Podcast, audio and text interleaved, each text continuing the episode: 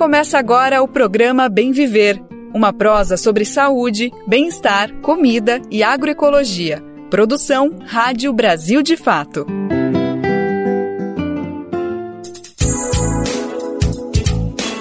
Ah, hoje é sexta-feira, dia 17 de março de 2023. Chegamos ao final de mais uma semana e sextou, minha gente. E que bom que você tá aí do outro lado, fazendo companhia para mais uma edição do Bem Viver, uma produção do Brasil de Fato. Eu sou o Lucas Weber e toco os trabalhos por aqui pela próxima uma hora para a gente falar de agroecologia, cultura, meio ambiente e muito mais. Tem festa da colheita do arroz agroecológico da MST rolando no Rio Grande do Sul e é claro que a gente está acompanhando tudo de perto. Vamos deixar você por dentro desse evento que mostra que é possível sim produzir de forma sustentável, sem veneno e com respeito às pessoas e ao meio ambiente. Vamos falar também dos desafios para manter essa produção, com cortes em políticas públicas e pressão do agronegócio. Bolsa Família Indígena. Proposta discutida pelo governo Lula pretende derrubar barreiras de acesso e adequar o programa a particularidades regionais dos povos originários. E no final do programa tem uma entrevista especial com a atriz e escritora Luísa Romão. Ela venceu a última edição do Prêmio Jabuti com o livro de poemas Também Guardemos Pedras Aqui. Brasil de Fato, 20 anos. Apoie e lute.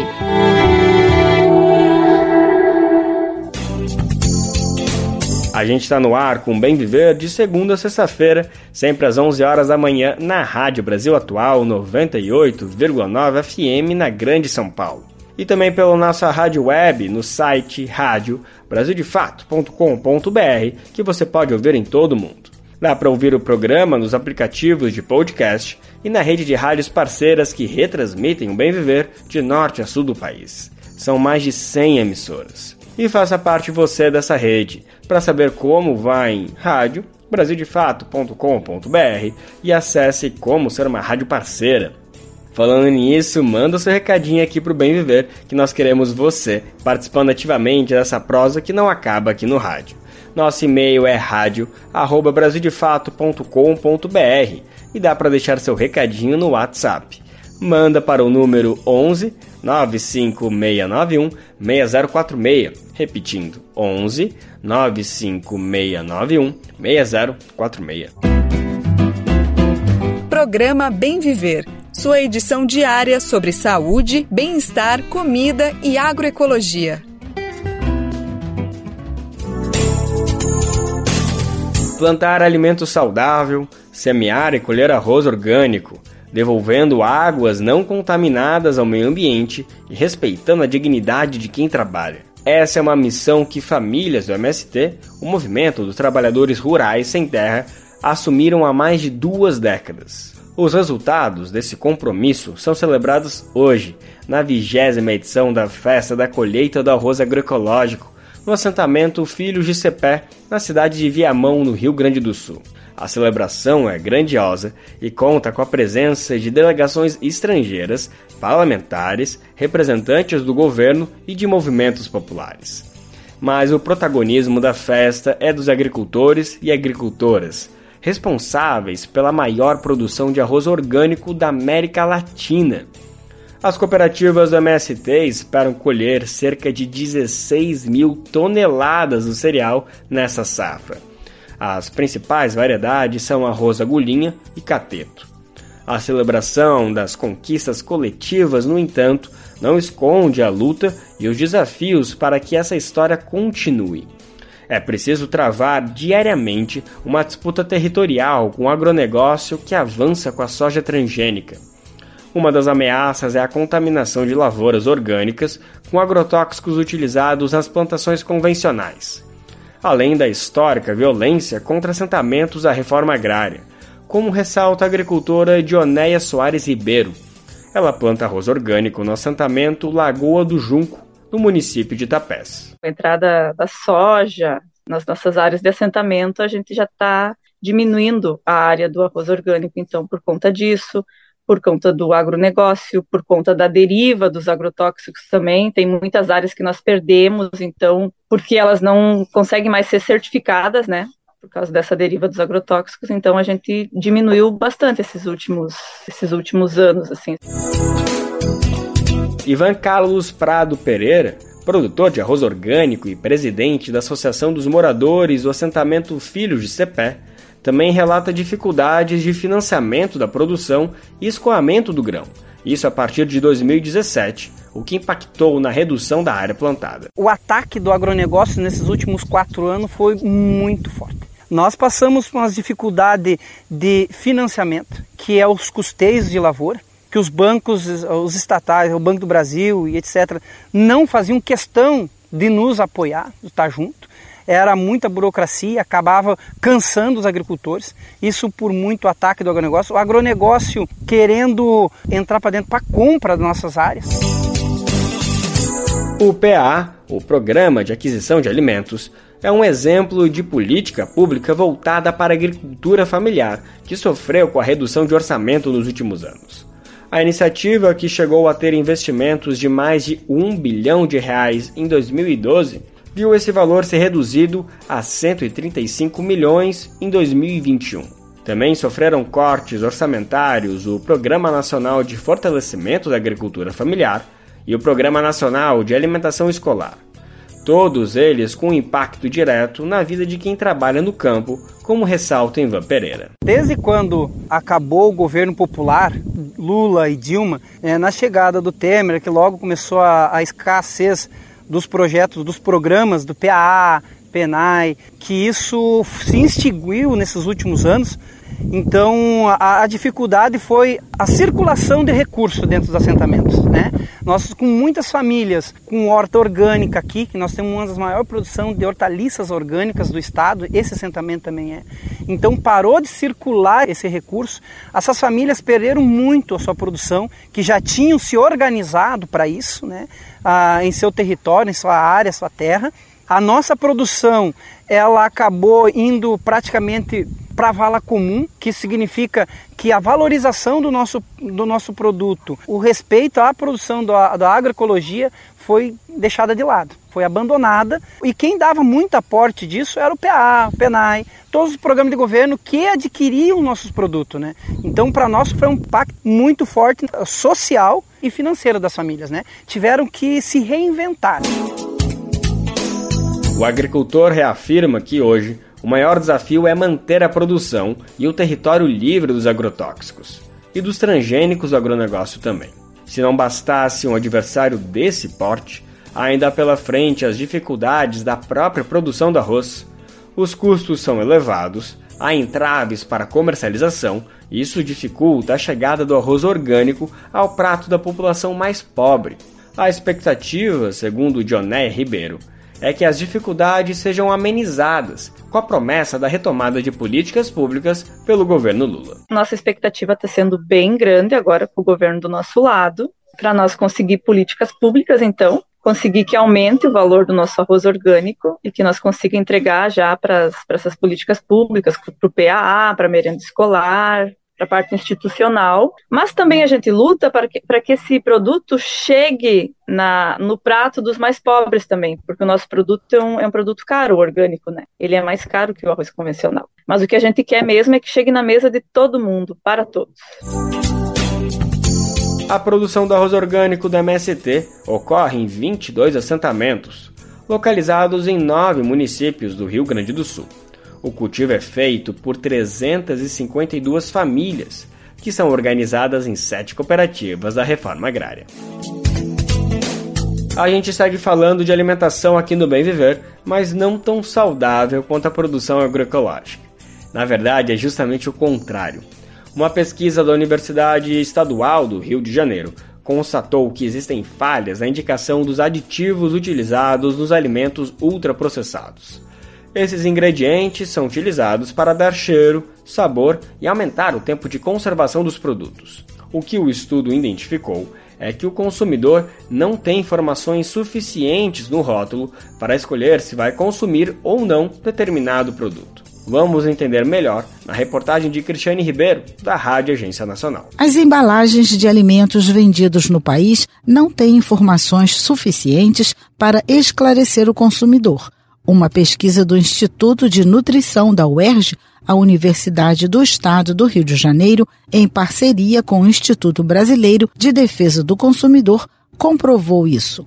Com foco nos aditivos alimentares, o estudo constatou falhas e inconformidades nas informações presentes nas listas de ingredientes, o que impede o consumidor de fazer uma escolha segura de alimentos mais saudáveis.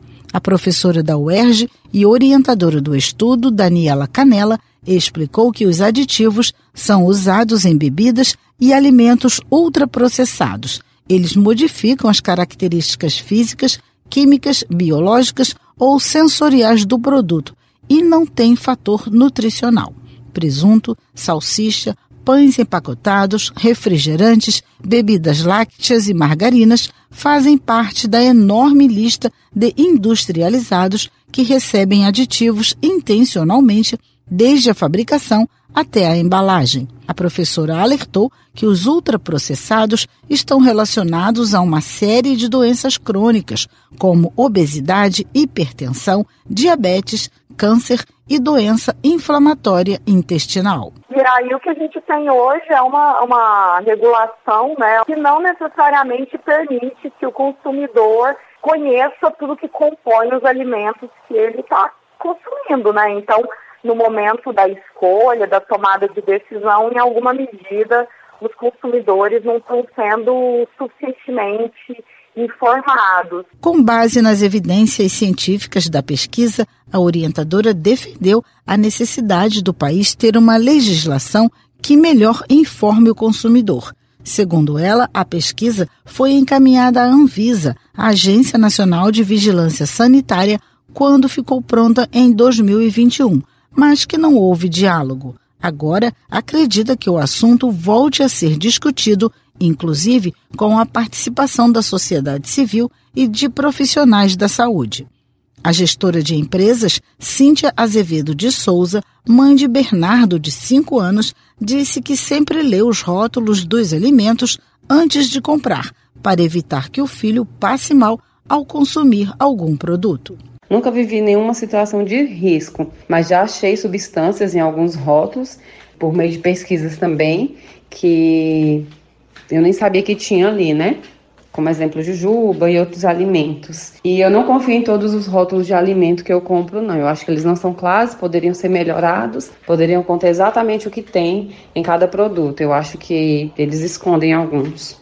Em nota, a Anvisa informou que considera importante o aprimoramento das regras para declaração dos ingredientes utilizados nos alimentos, incluindo os aditivos alimentares, e que o tema está nas discussões sobre rotulagem geral, cuja regulamentação é harmonizada no Mercosul.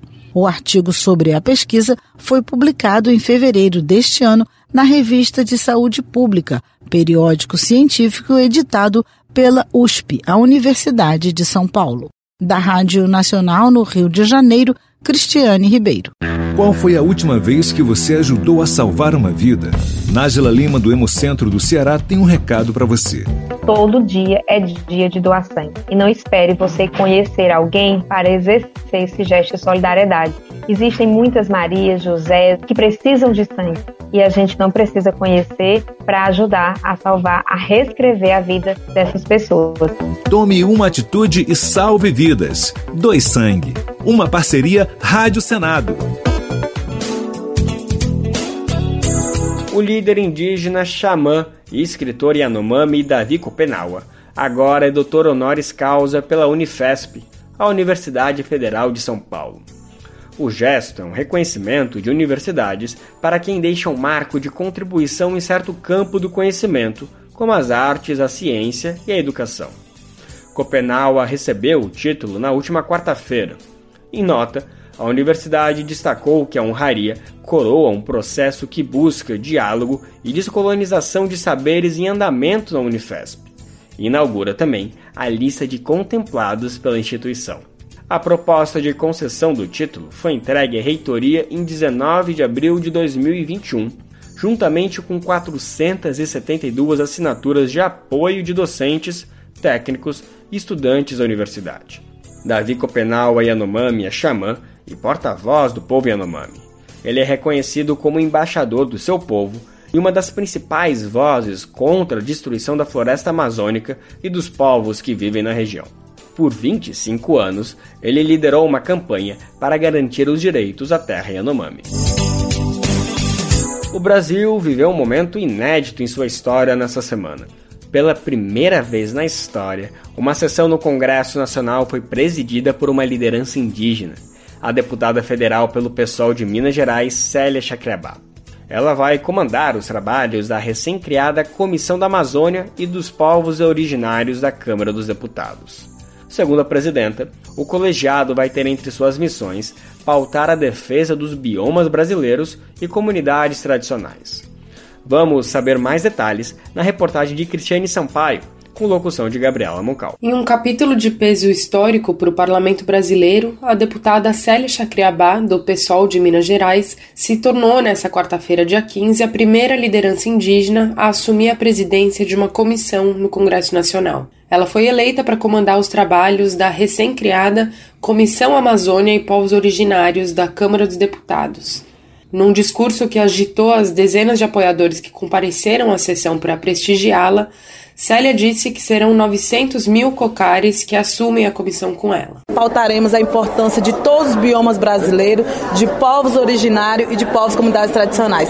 Nós não precisamos ser da Amazônia para defender a Amazônia, não precisa ser do Cerrado para defender o Cerrado. E nesse momento, essa comissão tem um caráter muito importante, porque ela vai dar contorno a outras comissões, por exemplo, a Comissão de Meio Ambiente, Comissão de Direitos Humanos. A deputada ressaltou que vai investir em pontes para promover diferentes interlocuções no âmbito das tarefas do colegiado, e destacou que os povos originários, que não são nem 1% da população brasileira, protegem mais de 80% da biodiversidade. A chegada de Chacriabá à presidência da comissão é vista como mais um espaço para demonstrar que as lideranças do segmento podem exercer protagonismo naquilo que diz respeito à sua própria agenda. Essa é a posição do assessor político da Articulação dos Povos Indígenas do Brasil, a PIB, Paulino Montejo. Nada melhor do que os próprios indígenas falem de si, por si, sobre seus assuntos, que ninguém mais conhece seus problemas do que eles próprios.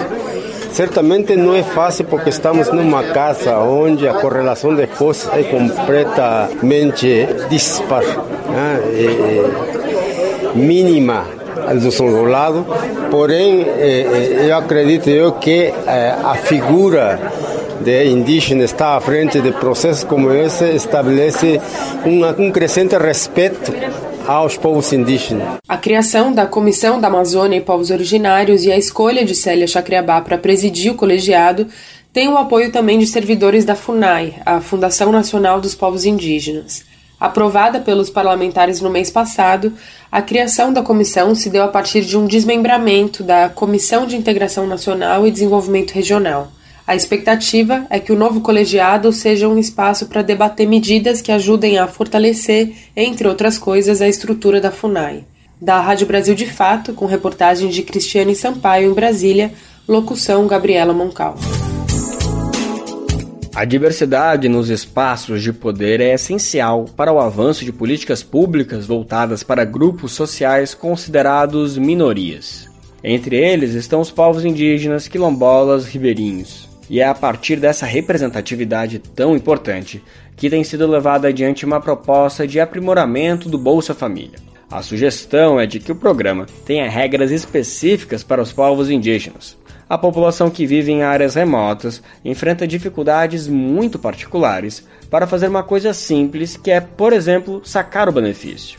O deslocamento é demorado e às vezes o custo para ir até a cidade mais próxima no dia de fazer o saque é maior do que o valor a receber. Por isso, uma das sugestões é revisão do calendário e do prazo máximo para que essas famílias busquem o dinheiro, considerando que há toda uma mobilização que nem sempre é possível de ser realizada nas datas previstas pelo programa. Quem vai detalhar essa proposta para a gente, que o Brasil de fato teve acesso com exclusividade, é o repórter Murilo Pajola, nosso correspondente no Amazonas. O Bolsa Família, criado em 2003, significou o primeiro acesso regular a um programa social para muitas comunidades indígenas. Vinte anos depois, o movimento indígena brasileiro ganhou força e agora, dentro do governo Lula, planeja aperfeiçoar o benefício.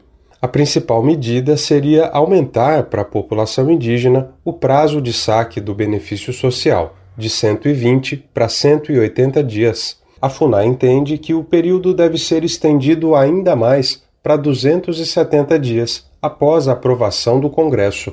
Outra proposta é a quebra do calendário de pagamentos vinculado ao número de identificação social. O objetivo é que o saque possa ocorrer independente do dia previsto no calendário. A flexibilização vai facilitar a vida das famílias do interior da Amazônia que precisam percorrer longos trajetos para sacar o Bolsa Família. Elas precisam juntar dinheiro para pagar o combustível e a alimentação. Muitas vezes a viagem sai mais cara do que as parcelas do Bolsa Família. Quem explica é Jussi Carneiro, gestora territorial do povo Macuxi, que atua junto a organizações indígenas de Roraima. Tem comunidades que só têm acesso por via aérea. Tem comunidade que tem acesso por via fluvial, você, quando né, em período de, de, de estiagem, dá para acessar atravessando o rio de carro, muitas vezes correndo esse risco. Então, os custos, eles são altíssimos, né? Fora os custos, é, a gente sempre diz assim, o parente, ele geralmente não vai sozinho, quando ele vai, quando ele se desloca, é um hábito se deslocar com a família, então o custo, ele aumenta muito, e nem sempre o valor a ser recebido compensa o gasto que vai ter, né, nesse deslocamento. Por isso, essa quebra do calendário né, de pagamentos também é importante, porque até as pessoas conseguirem se reunir, para elas irem lá poder sacar, né, nem sempre você consegue manter aquela agenda. A proposta do Bolsa Família Indígena está em um ofício obtido com exclusividade pelo Brasil de Fato, assinado pela presidenta da FUNAI, Joênia Wapichana. O conteúdo foi encaminhado à ministra dos Povos Indígenas, Sônia Guajajara, e tem como destinatário o ministro do Desenvolvimento Social, Wellington Dias. A discussão dentro do governo federal começou há um mês, quando o Ministério do Desenvolvimento Social e a Caixa Econômica Federal assinaram um protocolo de intenções para discutir como atender indígenas que moram em locais remotos. Com o prazo estendido e a flexibilidade no calendário, o Bolsa Família Indígena pode solucionar o problema da permanência de indígenas em cidades que não têm estrutura adequada para recebê-los. As famílias não têm como comprar alimentos ou pagar hospedagem. Muitas vezes falta dinheiro nos caixas eletrônicos dos bancos. A gestora territorial indígena Jussi Carneiro do povo Macuxi de Roraima detalha o problema. Muitas vezes, quando chegam na sede do município, também tem a falta do dinheiro. Nem sempre tem dinheiro em caixa. Então, acaba tendo que esperar mais dia, tendo que passar um dia quando o plano era voltar no final da tarde, tendo que voltar mais dois, é, ficar mais dois, três dias até ter o dinheiro no caixa para poder sacar e poder fazer sua compra. A, a falta de um lugar para ficar, né, de uma assistência que os municípios não têm um, um espaço para receber as pessoas. Na verdade, não tem nem para receber os turistas ainda. E, e, e muito menos para receber as pessoas que são de dentro do próprio município, de dentro, dentro de casa. Além do Bolsa Família Indígena, a FUNAI sugeriu adequações ao Programa de Aquisição de Alimentos, o PAA, para contemplar as particularidades geográficas e culturais dos povos indígenas. Por meio deste programa, o governo federal compra alimentos de pequenos produtores, incluindo quilombolas e indígenas. A FUNAI sugere a ampliação do PAA e a garantia de acesso das populações indígenas ao programa, que foi praticamente extinto na gestão Bolsonaro. O orçamento da iniciativa para 2023 foi cortado em 97%. Segundo a bioantropóloga e pesquisadora da Universidade de São Paulo, Mariana Inglês, que estuda a alimentação das populações ribeirinhas na Amazônia, a articulação do Bolsa Família Indígena com outros programas de combate à insegurança alimentar pode evitar tragédias como na terra indígena Yanomami, onde a desnutrição provoca mortes de crianças e idosos. Essas políticas voltadas para as populações indígenas contem sempre com as lideranças, os representantes locais que considerem as variações né, de cada etnia, a gente está falando em uma variabilidade assim, incrível, linguística, cultural, então é importante considerar cada contexto, inclusive é a realidade ambiental, né, onde cada um desses grupos está localizado. Então, eu estou no sul, então é importante considerar quais são as demandas, quais são é, os alimentos que são tradicionais de cada uma dessas regiões e que podem ser valorizados também, deve pensar um pouco nesse aspecto cultural e da biodiversidade, inclusive, quando a gente fala em alimentação e em políticas para alimentação, né? Eu acho que isso, por exemplo, é um dos aspectos que pode ser mais pensado quando formuladas essas essas adaptações né, do programa Bolsa Família. De Lábrea, no Amazonas, para a Rádio Brasil de Fato, Murilo Pajola. E por falar em benefício, você já pode conferir se tem dinheiro esquecido no banco e realizar o saque. Eu sei que todo mundo fica na expectativa de descobrir que do nada tem uns milhões na conta. Mas a verdade é que na maioria dos casos tem somente alguns centavos. De qualquer forma, não custa nada dar uma olhadinha. É tudo feito pela internet. Mas olha, esse é também um prato cheio para tentativas de golpe, então tem que ficar ligado. Felipe Mendes traz informações pra gente. Já estão disponíveis os saques de quem tem dinheiro esquecido nos bancos de todo o país. A plataforma Valores a Receber do Banco Central é a única forma de checar se há o dinheiro disponível e também para solicitar o agendamento do recebimento dos recursos. Para realizar o saque, é preciso ter conta na plataforma gov.br. É possível, inclusive, checar valores de pessoas falecidas, com acessos para herdeiros, testamentários, inventariantes ou representantes legais. Cerca de 38 milhões de pessoas físicas e 2 milhões de empresas têm valores a receber e o montante somado chega a 6 bilhões de reais.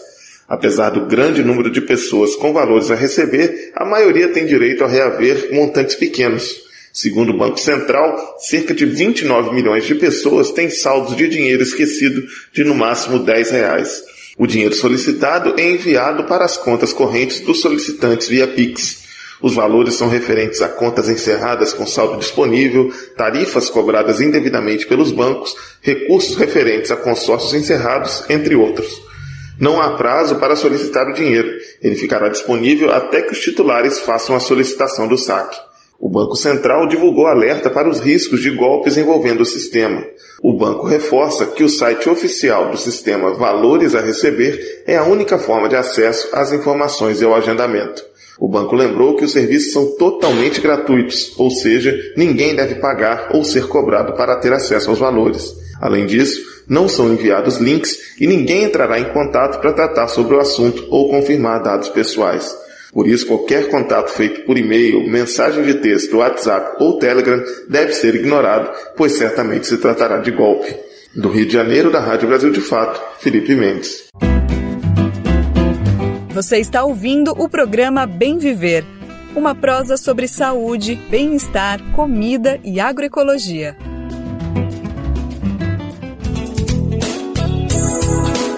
Você é uma pessoa que tem contato com a natureza?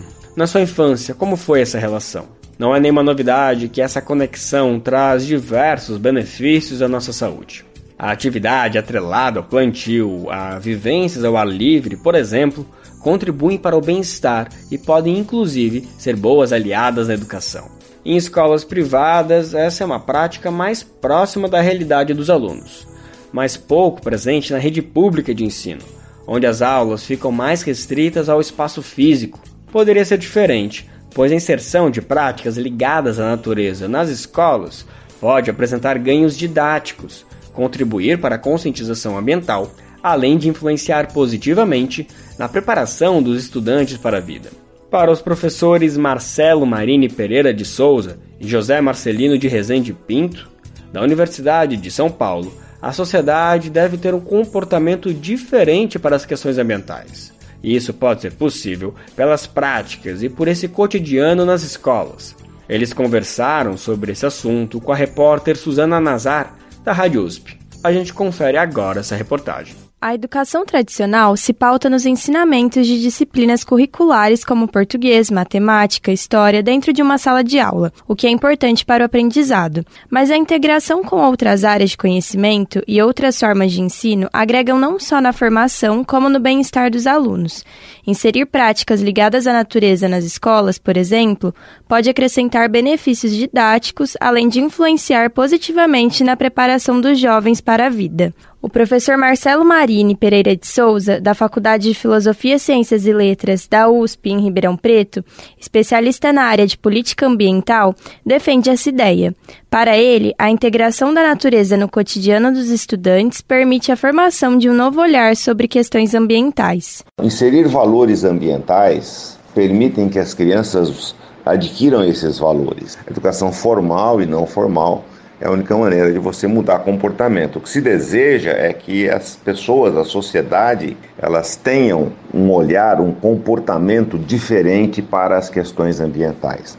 Sobre a biodiversidade, sobre a manutenção de áreas naturais, sobre o direito à vida de, dos não humanos que partilham esse planeta, e isso é dado pelas práticas e por esse cotidiano nas escolas. Durante sua escolarização, a estudante de Publicidade e Propaganda Sofia Sado, de 19 anos, conviveu com esse tipo de integração no ensino. Já tive várias aulas, aulas de artes, aula de jardinagem. Na aula de artes eu já tive a experiência de ter que fazer uma aquarela observando a natureza, observando as coisas e ouvindo os barulhos que estavam ao meu redor, fazer um desenho de aquarela, desenho de carvão. Já tive a experiência também de observar pássaros e ter que fazer em argila. Em aula de matemática, eu fiz uma viagem que a gente estava estudando sobre ângulos, que a nossa viagem foi ir para uma fazenda, ficar no meio de um mato, no meio da natureza. O professor José Marcelino de Rezende Pinto, especialista em políticas educacionais da Faculdade de Filosofia, Ciências e Letras da USP, em Ribeirão Preto, também concorda com a essencialidade dessa integração e aponta como deve ser aplicada. É fundamental, né? Agora ela não pode entrar como uma matéria, um conteúdo conteúdo. Você tem que ter uma imersão né, da, da, da formação dessa criança no ambiente natural. Então, para isso é fundamental que as escolas tenham muitas árvores, muito verde, né, que desenvolvam projetos, pode ser uma, uma horta de verdura, pode ser formação de mudas para arborizar, por exemplo, uma praça próxima à escola, ou a rua no entorno da escola é fundamental que realmente seja uma coisa associada à prática dessas crianças, para senão vira mais um conteúdo escolar. Acabamos de ouvir o professor José Marcelino de Rezende Pinto, especialista em políticas educacionais da Faculdade de Filosofia, Ciências e Letras da USP em Ribeirão Preto, a estudante de Publicidade e Propaganda Sofia Sado, de 19 anos, e o professor Marcelo Marini Pereira de Souza, da Faculdade de Filosofia, Ciências e Letras da USP em Ribeirão Preto, especialista especialista na área de política ambiental. Eles comentaram sobre os benefícios de inserir a natureza nas escolas. Suzana Nazar, Rádio USP Ribeirão Preto. Pois é, ter essa consciência é essencial para a gente entender que nossas ações têm impactos na natureza e podem causar um desequilíbrio ambiental. É isso que pesquisadores sinalizam que está acontecendo em Pernambuco. Os recentes ataques de tubarão no estado acenderam sinal de alerta no governo e também nos banhistas. Hoje, as águas de muitas praias pernambucanas, especialmente no Recife, representam perigo, mas nem sempre foi assim. A principal hipótese é de que os ataques são consequência do desequilíbrio ambiental. A repórter Lucila Bezerra conversou com especialistas para entender melhor esse fenômeno. Vamos conferir. Três pessoas foram atacadas por tubarões nos últimos 20 dias em Pernambuco. O número gerou preocupação, tanto que o Estado resolveu retomar a parceria com a Universidade Federal Rural de Pernambuco para pesquisa e monitoramento, interrompida desde 2014. Paulo Oliveira, coordenador do Departamento de Engenharia de Pesca e Agricultura da UFRPE, afirma que é preciso olhar para as causas dos ataques. Nós estamos falando de, de um animal marinho né? Nós estamos falando de, das causas que, estão fazendo com que esses animais eles se aproximem mais da costa, que permaneçam mais tempo na costa, que isso tudo tem a ver com a degradação generalizada dos ecossistemas costeiros. Né? Então, a realidade que nós tínhamos na década de 70, de 80, foi uma realidade diferente da de 90, de 2000, que é diferente da de agora, no que diz respeito a todas, a todas essas questões de conservação desses ecossistemas. Hoje, nós já sabemos que a topografia né, do relevo submarino, ou seja, o, como é o, o fundo né, do mar. Né? Isso faz com que interfere diretamente né, na permanência desses animais mais próximos à praia. Então, se esses animais eles permanecem, quando eles se aproximam, permanecendo mais tempo próximo à praia, obviamente vai aumentar a probabilidade do encontro com um com o banhista ou com o usuário do mar. O governo do estado também anunciou a volta das atividades do Comitê Estadual de Monitoramento de Incidentes com Tubarões, o CEMIT. E agora ele passa a ser vinculado à Secretaria de Meio Ambiente não mais a defesa social. Para o professor, isso traz um caráter mais preventivo ao debate. Não é, minimizando, obviamente, o esforço, o trabalho né, do Corpo de Bombeiro, dos salva-vidas, né, mas a gente trabalha para que esses atores né, eles venham a ser, a ser exigidos na prevenção né, e não no socorro. Né? A gente, na realidade, a gente não quer que, que, que ocorram incidentes. Então, a ideia é exatamente essa: a, a, é, é, é, trabalhar a causa, né? ou melhor, trabalhar as causas, para que o incidente ele não venha, né? não venha a ocorrer. Então, acho que foi muito, foi, foi muito é, pertinente a, a inserção do CEMIT junto né, à Secretaria de Meio Ambiente, até porque tem a ver com, com, com o ambiente. Né? Ao todo, 77 pessoas foram feridas por ataques de tubarão em Pernambuco desde a década de 1990. Até então, as praias da região metropolitana não eram rota dos animais. A mudança veio com a construção do Porto de Suape, em Ipojuca. É o que explica o biólogo Paulo Melo. Existe esse grande problema, que é, primeiro, o porto, né, a grande, esse grande empreendimento, ele modifica aquele lugar, e quando ele faz essa modificação, primeiro, sem a, a consulta devida às populações ali nativas, né, que entendem a dinâmica daquele lugar, e também sem o estudo, né, sem o estudo realmente que, que, possa, que possa ter alguma influência em como aquele empreendimento vai, vai, vai ser implementado, vai ser é, mantido, né, sem esse, esse estudo com relação à, à biologia, à ecologia e outros aspectos também de química e física local, então você fica, você implementa algo mas você fica às cegas de todos os, os, impactos que podem acontecer. E foi, e é o que a gente observa hoje ali na região de Suape. O biólogo destaca que o ser humano não é uma presa para a espécie, que se alimenta de peixes pequenos. De Recife, para a Rádio Brasil de Fato, Lucila Bezerra. Nessa reta final do nosso programa de sexta, a gente abre espaço para falar de cultura e com uma convidada para lá de especial é a escritora e atriz Luísa Romão. Ela foi a vencedora da última edição do Jabuti, a principal premiação da literatura brasileira. O título veio com o livro de poemas Também Guardamos Pedras Aqui. A obra recria, a partir de 29 poemas, a Ilíada, tragédia grega atribuída a Homero que narra a guerra de Troia, com textos criados para cada personagem, apresentados na história, Romão relaciona o massacre da Grécia Antiga com as violências do Brasil contemporâneo. Esse foi um dos temas abordados por ela no BDF Entrevista dessa semana. Na conversa com o jornalista José Eduardo Bernardes, Luísa Romão também fala sobre a sua origem no Islã e sobre o futuro do mercado editorial, em que as pequenas editoras têm ganhado cada vez mais espaço. Vamos conferir agora esse bate-papo. Tudo bom, Luísa? Como vai? Tudo bem, Zé. Um prazer trocar essa ideia com você. Luísa Romão é poeta e atriz, autora dos livros Coquetel Motolov e Sangria, ambos publicados pelo selo do Burro. Em 2022 ganhou o prêmio Jabuti de Livro do Ano, com Também Guardamos Pedras Aqui, pela editora Nós. Desde 2013 participa da cena de saraus e slams da cidade de São Paulo. Luísa, você foi a grande vencedora do Prêmio Jabuti de 2022, com também Guardamos Pedras aqui. Eu imagino o tamanho da tua felicidade, é, mas mais importante, é, eu acho que é o espaço que essa premiação te dá para seguir vivendo da tua escrita, da tua arte, né? Acho que é um salto gigantesco na carreira. Óbvio que você já colocou o nome na história da literatura brasileira, mas acho que daqui em diante é um caminho novo que se abre, né? Sim, é assim, eu ainda tô. Já passou quase três meses, eu acho, desde a premiação. Eu ainda tô um pouco caindo a ficha. Tem horas que eu olho assim e falo, gente, é verdade.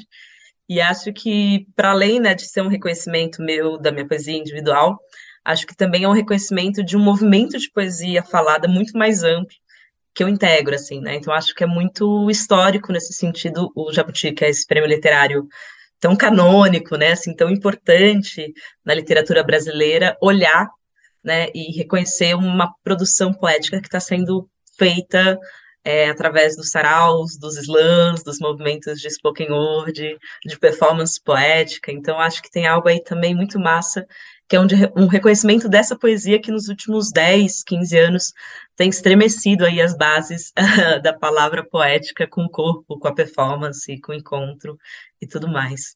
A gente vai falar sobre o slam daqui a pouquinho e da tua trajetória também é, nesse movimento, mas é, sobre, sobre a premiação, você esperava? Como é que foi? Te pegou de surpresa mesmo? Pegou muito, assim, de surpresa, né? Eu estou terminando agora um curso na Espanha eu vim estudar interpretação para cinema, e eu lembro que essa noite, que foi a noite da premiação do Jabuti, era Jogo do Brasil, inclusive, e eu estava participando de um evento aqui em Madrid uh, de divulgação da obra do, do Paulo Leminski, é, que tava, tinha acabado de publicar o A Hora Que São Ellas, né, Agora Que São Elas, aqui uh, em espanhol. E aí eu lembro das pessoas falarem, ah, você está indicada de finalista do Jabuti. Eu falava, gente, não criem expectativas porque eu não vou ganhar, assim, eu já estou muito feliz só de estar na categoria, assim, né, só de já estar entre as cinco finalistas, os cinco finalistas, eu já estava, assim, em êxtase, sabe? E eu falava isso, não criem expectativas, assim, para não frustrar as pessoas que estavam ali é, comemorando a indicação, né? E, de fato, foi uma surpresa, quando eu vi, eu lembro de, tipo, não acreditar, assim, né, eu estava acompanhando a transmissão online, e acho que muito disso, Zé, tem a ver com uma admiração profunda que eu tenho por todos, todas as poetas que estavam ali indicados, né, indicadas. Então, Ricardo Aleixo, Arnaldo Antunes, Ana Martins Marques, Tatiana Nascimento, são artistas que me formaram muito como poeta, né? Então, só de estar tá já assim entre os, as finalistas, eu já estava em êxtase. E uma coisa que une vocês de alguma maneira, finalistas do Jabuti, é essa coisa da performance, né? Todos eles, de alguma maneira, também têm a performance como um complemento da poesia, da sua arte, né? É, talvez seja um caminho novo, uma coisa que veio para ficar de fato. Sim, eu acho que não é à toa, né, que em maior ou menor medida a gente tem essa interface entre a poesia e a música, ou, ou a poesia e a performance, ou a poesia e as artes visuais. No caso da Ana Martins Marques, que é uma poeta que tem um trabalho mais vinculado à escrita, é, eu sempre gosto de lembrar de um livro dela com Eduardo Jorge, que é um livro que tem um programa performativo por trás da escrita. É, um, é uma troca de cartas entre eles a partir de um apartamento que eu acho que o Eduardo deixa para ela, e aí, enfim. Ou seja, você tem uma ideia de performance também mobilizando essa escrita. E eu acho que mais do que algo novo, na verdade, é uma retomada, assim, né? Porque se a gente olhar para a literatura brasileira, a gente tem uma incidência muito forte, principalmente na poesia, da oralidade da performance, assim, né? De, desde muito, muito, muito antes. Na verdade, assim, a poesia, eu acho que entre os gêneros literários, é um que que lá, assim, até pra gente, se a gente olhar para a tradição ocidental mais eurocêntrica, assim, né, Homero, ele cantava os poemas, né, então você tem uma imbricação aí entre voz, corpo e palavra. Você citou o Homero, né? No teu livro, que é lindo, de fato. É, você faz uma relação entre a violência da literatura grega e as chagas do Brasil contemporâneo, né? É, de onde é que surgiu a ideia de resgatar essas escritas é, clássicas? É, bom, eu venho do teatro, né? E uma das uh, pilastras da educação ou da formação teatral é que inclusive uma coisa que eu penso criticamente no livro é a Grécia Antiga, né? Então eu, sempre li muito tragédia antiga, o, o banquete, né? Os, a, os textos tanto mais literários, é que literário é um termo meio anacrônico aqui, mas enfim, tanto essa tradição poética épica quanto dramatúrgica e um tanto também de, enfim, dos poemas é, das epopeias, de filosofia. E é muito curioso isso, né, de que a gente está no Brasil, um, um, país que passa por um processo muito violento de colonização e que se perpetua de diferentes formas até hoje, e a gente estuda tanto a Grécia, né, assim, a gente tem esse modelo importado e colocado como um ideal uh, de estética, de política, enfim, de racionalidade, por aí vai. E, ao mesmo tempo, a gente não olha para muitas tradições e culturas que vêm sendo produzidas há milênios na América Latina, em diferentes partes do Brasil e tudo mais. Eu já tinha esse contato muito com as mitologias e as narrativas da Grécia Antiga, e eu lembro muito da sensação que eu tive quando eu terminei de ler a Ilíada. Isso foi na virada de 2016 para 2017. E foi uma sensação de muito horror, assim. Eu lembro de ficar muito mexida com a quantidade de violência que está sendo narrado ali. É, a Ilíada é a história de uma guerra, né, da guerra entre gregos e troianos. É um recorte que Homero faz entre uma briga entre Aquiles e Agamenon e o enterro do Heitor. Então ele pega um trecho dessa guerra que dura 10 anos. E é um acúmulo, um acúmulo, um acúmulo de mortes, assim. Eu tinha, inclusive, o desejo de reler o livro só circulando a, a, os verbos de matar, que é uma coisa que eu falava, gente, eu não fazia ideia que a gente tinha na língua portuguesa tantos verbos de morte, assim, de dor, né, para infligir a dor ao outro, a outra, formas de subjugação, formas de tortura e por aí vai. E eu lembro desse espanto lendo a Ilíada e ao mesmo tempo um pensamento que era como é que isso daqui está fundando a literatura ocidental, sabe?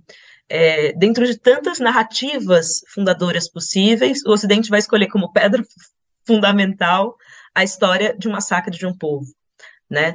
Então isso me deixou muito inquieta e acho que é aí que, que a partir daí que eu vou trabalhar é o projeto do Pedras. Você falando sobre a violência e, e dessa tragicomédia, né? Também, não sei, talvez tenha a ver com a barbaridade, a barbárie que é o mundo hoje, né? O Brasil, por exemplo, é calcado na barbárie, né? Sim, é, nesse sentido, Zé, eu acho que um livro que foi fundamental é, durante o projeto foi o Necropolítica do Achille, né, que ele vai pensar exatamente essa política de morte, né, e isso como um fundamento do, do mundo contemporâneo, né, então ele vai se debruçar muito também sobre o caso, por exemplo, da Palestina, né, e no que é produzido ali na faixa de Gaza. E, isso aparece em alguns poemas também, pensando, eu, eu, digo, né, eu acho que eu parto de uma experiência brasileira, mas também pensando como que essas políticas de morte também se manifestam em outras partes, né, uma vez que a gente tem aí um império do pensamento ocidental vários países, né. Luísa, o teu livro ele saiu para uma pequena editora, a Nós, e a gente tem visto no Brasil, principalmente as grandes livrarias, fechando suas portas, mas ao mesmo tempo a gente também vê as pequenas livrarias, é, muito segmentadas às vezes, né? Que estão se espalhando pelas cidades. Assim, aqui em São Paulo, por exemplo, a gente consegue ver essas pequenas portinhas aparecendo aqui e ali e que parecem ter rendido alguma coisa assim de novidade. Você acha que esse é o futuro da literatura nacional? É se desprender dessas grandes editoras, do mercado editorial engessado, para uma nova, para um novo lugar? Pensando especialmente no caso da poesia, que eu acho que é o campo que eu consigo refletir um pouco mais de dentro sobre essa questão, eu acho muito interessante como, ao mesmo tempo que a gente tem um movimento muito forte de poesia falada, né? Então, com rodas de microfone aberto, com sarau, com batalha, com grupos de spoken word, com show lírico musical e por aí vai. Muitos desses coletivos têm se organizado para criar pequenas editoras, selos independentes, ou têm conseguido, de alguma forma, pensar também a publicação desses trabalhos e uma circulação que não passa é, pelo, pelos grandes é, pelas grandes redes, né, sejam editoriais, sejam de livrarias. E eu acho que isso é muito massa, por um lado, por romper, né, um, um, assim, um certo monopólio, né, e mostrar outras possibilidades de circulação de produção dessa poesia escrita também, né? Então, por mais que a gente trabalhe muitas vezes com a oralidade, com a fugacidade, né, e a instabilidade do poema oral, também há um olhar e uma produção voltada para a documentação e circulação desse poema na página. A gente tem muitos coletivos que têm ou pequenos selos editoriais, ou que produzem até outros formatos de livro, né, como zine, plaquete, é, caderneta. Eu acho muito interessante como que esse mercado editorial, né, assim, que muitas vezes foi muito monopolizado e com pouco acesso para outras vozes, agora, de certa forma, está sendo fissurado, sabe, por essa produção contemporânea.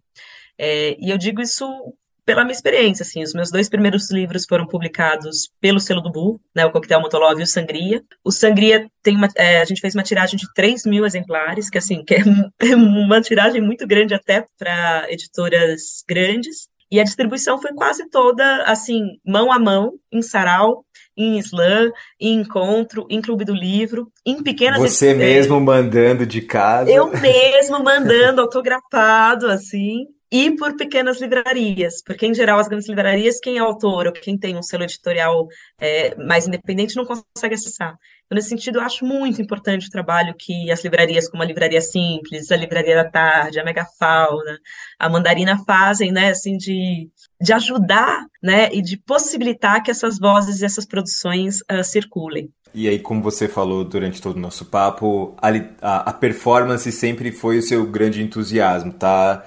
Na, nas bases da tua arte. É, foi o slam que é, te ajudou a te forjar enquanto artista? Sim, sem dúvida. É, eu venho do teatro, na verdade, né? Sou atriz, sou da performance, sou da cena, e foi nas rodas de poesia, assim, nas batalhas que eu me descobri poeta, assim, não era algo que eu estava pensando para minha vida, digamos assim. Óbvio que eu estava okay, com 21, 22 anos, né? Super novinha. Que, que sabia eu também da vida com 21, 22 anos. Mas acho que foi, assim, uma experiência que me atravessou e quando eu vi eu já estava decorando, escrevendo poema, performando, participando, indo de uma ponta para outra, de um, de um evento para outro, né? E acho que isso também é uma das magias dos movimentos de poesia falada, assim, né? Que é, primeiro, voltar a poesia ser uma coisa viva, interessante, que mobiliza você. E a segunda que é também estimular quem frequenta muitas vezes, primeiro só como público, a também produzir e se arriscar e, e, e participar assim como poeta. Em coração latifúndio não floresce humanidade. É campo seco, improdutivo, irrigado com sangue alheio, de veias abertas e hortas vazias. Você, o, primeiro slam que você foi, foi o da Guilhermina, né? Isso, a primeira vez eu fui, eu não lembro se foi em junho ou julho de 2013, inclusive nesse momento super efervescente do Brasil, assim.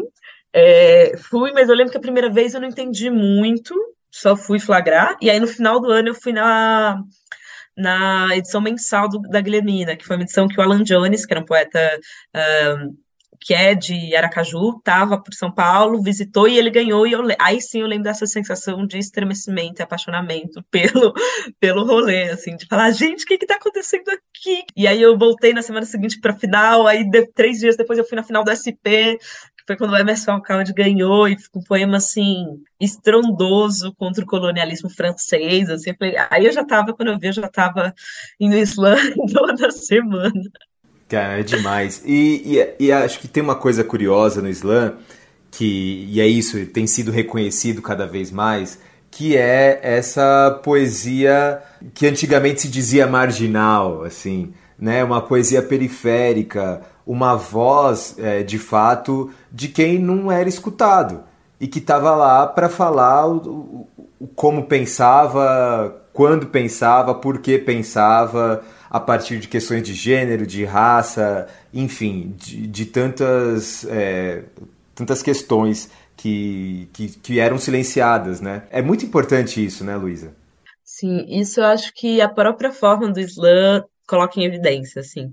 A Roberta sempre fala que os três minutos é, não é à toa, né? Porque você vai, se você se você tiver um dia inspirado, o máximo que você vai conseguir é, declamar são três poemas, né? Porque são três rodadas. Mas em compensação, você vai ouvir vinte e poucos poemas.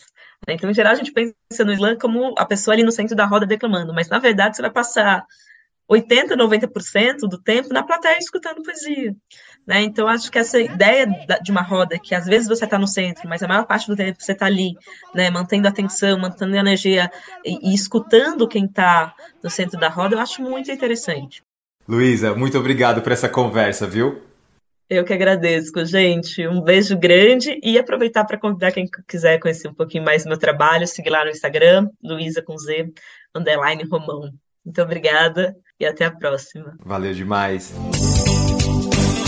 Como o nosso tempo é curto, infelizmente não deu para trazer a entrevista completa com a Luísa Romão. Mas ela está disponível para você ler, escutar e assistir lá no site. É só acessar radiobrasildefato.com.br e procurar pelo BDF Entrevista no final da página. E a gente fecha sexta-feira com uma dica cultural imperdível para quem está aqui em São Paulo. Tem uma exposição rolando no Itaú Cultural sobre a artista paraense Dononete. A mostra dedicada à cantora fica em cartaz até o dia 18 de junho, com espaço dedicado à valorização da cultura do Pará. A ocupação cultural é composta por quatro eixos e reúne mais de 100 itens. São fotos, vídeos, manuscritos e, claro, muita música. E hoje ainda tem a apresentação da Dona Net por lá. Quem conta mais pra gente sobre a exposição é o repórter Nelson Lim, da Rádio Agência Nacional.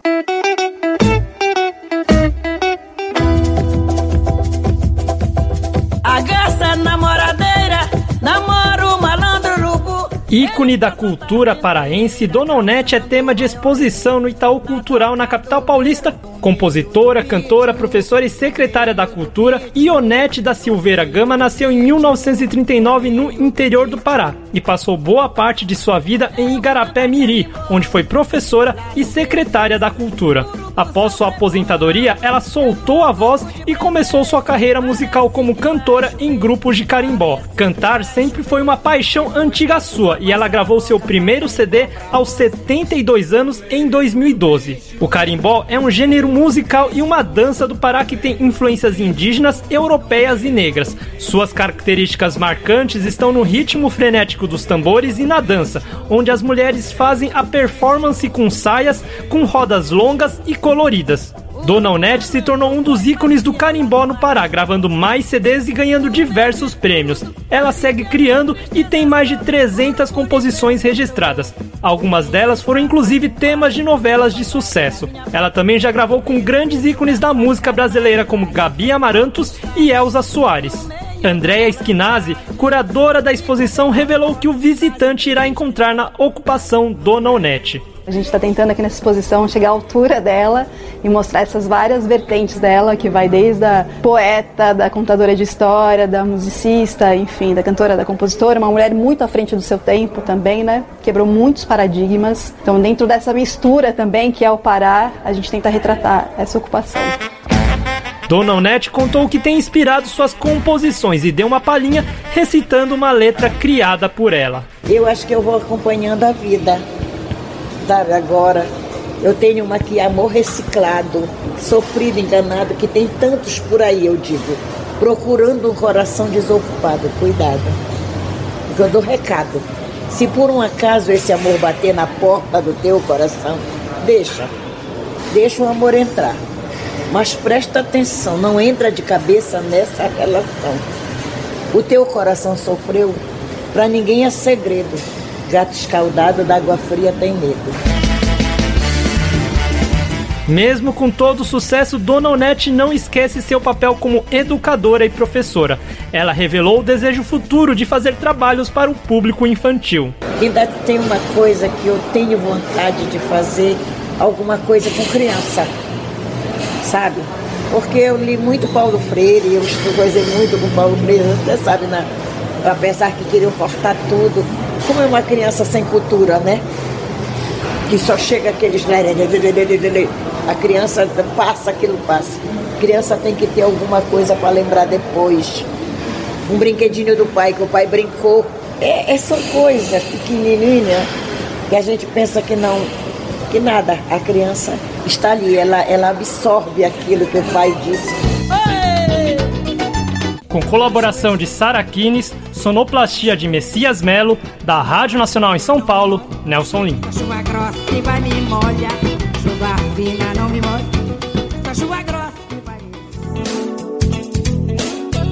Com essa dica de cultura mais do que especial, a gente anuncia que o Bem Viver de hoje fica por aqui. Aproveita demais o final de semana que na segunda-feira a gente tá de volta com mais uma edição inédita do programa. O Bem Viver vai ao ar a partir das 11 horas da manhã na Rádio Brasil Atual, 98,9 FM na Grande São Paulo, ou no site rádio brasildefato.com.br. Lembrando que o Bem Viver vai ao ar em diversas rádios pelo país. Diversas emissoras retransmitem o nosso programa e a lista completa você encontra no nosso site, na matéria de divulgação diária do programa. Aqui a gente reforça o agradecimento e confiança de se somar nessa nossa caminhada de debate e construção por uma sociedade alinhada ao conceito do bem viver.